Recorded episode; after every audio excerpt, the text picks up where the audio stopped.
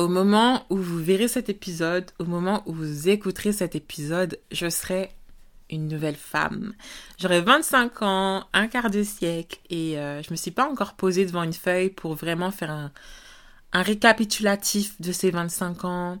Est-ce que j'ai réalisé mes rêves de petite fille? Est-ce que j'ai réalisé mes objectifs? Est-ce que, je sais pas, est-ce que je suis heureuse?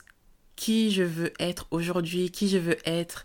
L'année prochaine Qui je veux être dans 25 ans C'est un peu loin, mais je pense que c'est important de se poser ces questions-là. Et euh, mais dans tous les cas, je suis reconnaissante. Dans tous les cas, je suis reconnaissante. Reconnaissante pour euh, toutes ces années, pour le fait d'être en bonne santé, pour le fait d'être vivante aujourd'hui, pour le fait d'avoir laissé derrière moi tant de peine, tant de douleur et, et d'avoir enfin choisi d'être victorieuse.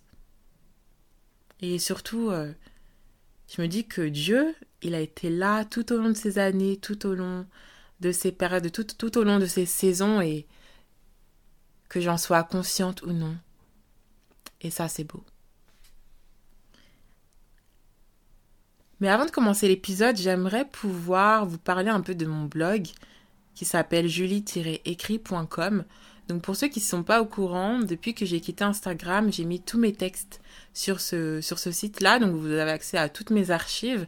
Vous pouvez également télécharger euh, tous les textes que j'ai envoyés par mail jusqu'à présent. Donc euh, à l'heure d'aujourd'hui, j'en aurais envoyé deux, il me semble. Vous pouvez également télécharger tous les audios, donc tous les textes que vous trouvez sur les plateformes de, streaming. Et puis enfin, euh, vous avez accès à tous mes liens, quoi, vers YouTube, vers les plateformes, etc. Et puis je pense que je commencerai à mettre mes actualités parce que j'essaye de m'inscrire de plus en plus à des open mic, etc. Donc si jamais vous voulez suivre, bah, où je vais pouvoir partager mes textes, bah, n'hésitez pas à aller voir le site.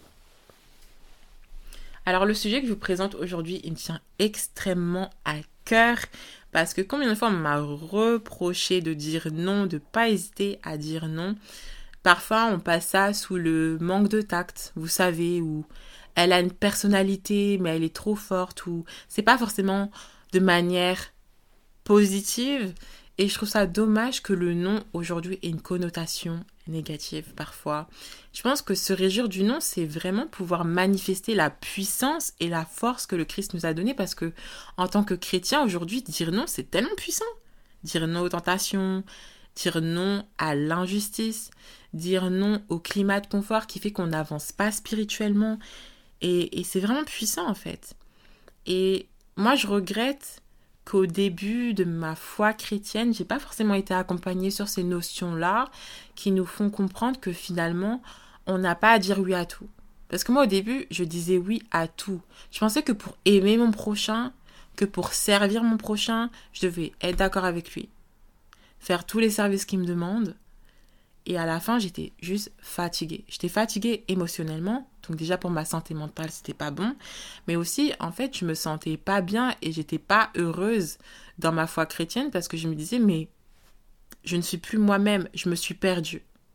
Je me suis perdue et je sais pas ce que je dois faire en fait. Est-ce que c'est vraiment la volonté de Dieu de m'oublier à ce point-là? Et j'avais écrit un texte qui n'est pas encore sur internet je l'avais écrit il y a un moment, certains l'ont lu déjà, mais pas tout le monde, et j'aimerais bien vous le partager. Donc, euh, je m'étais basée sur Colossiens 3.3, qui dit Car vous êtes morts, et votre vie est cachée avec Christ en Dieu. Et donc voici mon texte. Parfois, je me questionne sur la limite entre s'effacer pour Dieu et conserver sa personnalité. Étant pratiquante depuis peu, je n'ai toujours pas pleinement saisi comment atteindre cet équilibre. Un équilibre qui me permet à la fois de plaire à Dieu, sans pour autant délaisser mon identité. Oui, je suis une nouvelle créature, et en Dieu j'ai trouvé la liberté. Oui, je suis une enfant de Dieu, et en son Fils j'ai trouvé la vie. Mais Dieu m'aime également pour qui je suis. Il m'aime en dépit de mes imperfections. Alors finalement, quelle est cette limite? Je crois que la réponse se trouve dans la parole du Seigneur. La parole nous demande de renaître en Dieu, de s'oublier soi-même. Mais la parole ne mentionne pas qu'en lui nous perdons notre caractère unique. Avant, je croyais que pour aimer Dieu, il fallait dire oui à tout. Mon bien-être en était profondément affecté, car mes besoins étaient mis de côté. Aujourd'hui, j'ai saisi qu'en tant que chrétienne, donner est un choix, mais reconnaître que je ne suis qu'un humain est un devoir. Qu'aimer est un choix, mais laisser Dieu faire son travail et reconnaître mes limites et faiblesses est mon devoir. Et donc, quand j'ai eu cette révélation, ça m'a fait extrêmement du bien parce que je me suis dit, bah non, en fait, euh, si j'ai pas envie de faire quelque chose, je ne le fais pas. Après, voici la limite. Il faut se poser bien, il faut bien se poser la question de pourquoi je vais pas faire la chose, tu vois. Est-ce que c'est parce que c'est juste des pensées égoïstes? Est-ce que c'est de la fainéantise? Est-ce que c'est de la paresse? Est-ce qu'est-ce que c'est en fait?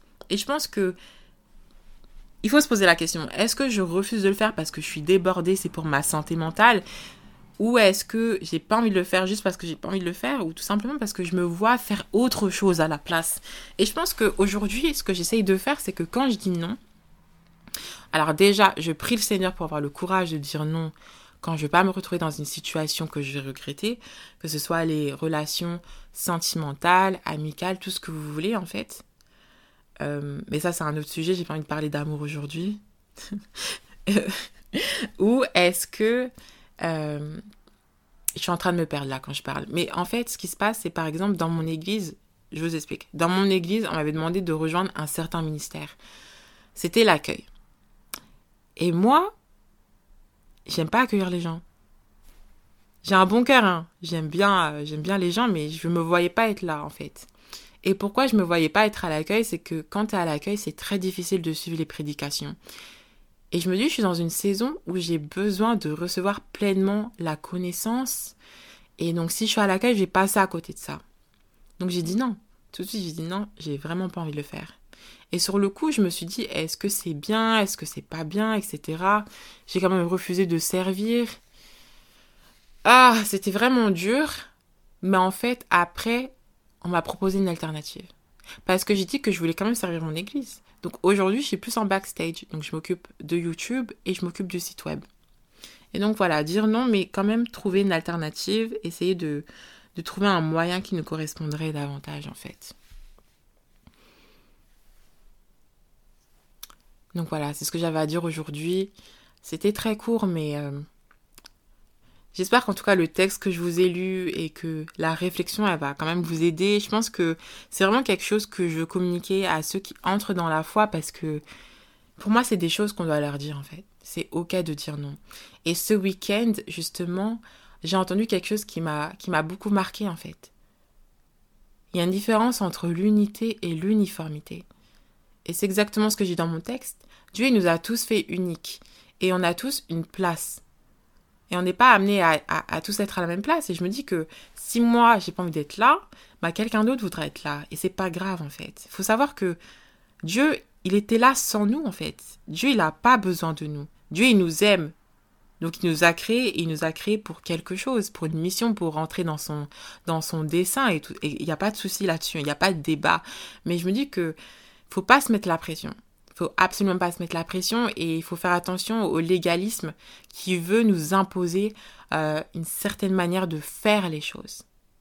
Je pense que dans la foi, on doit avoir une certaine liberté de mouvement et je pense que ça commence par là en fait. Ne pas hésiter à dire non quand on ne se sent pas à l'aise dans un endroit. Voilà. Donc j'ai prié pour clôturer mon épisode.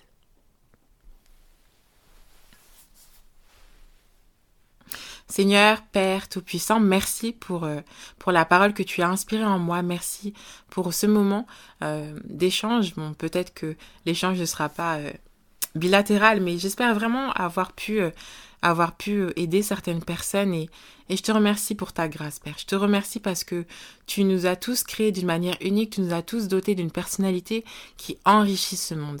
Et aujourd'hui, Seigneur, tu nous appelles à donner le meilleur de nous-mêmes, mais tu nous invites aussi à veiller à notre santé parce que tu veux que nous allions bien, tu veux que nous soyons heureux et en joie de te, de te suivre.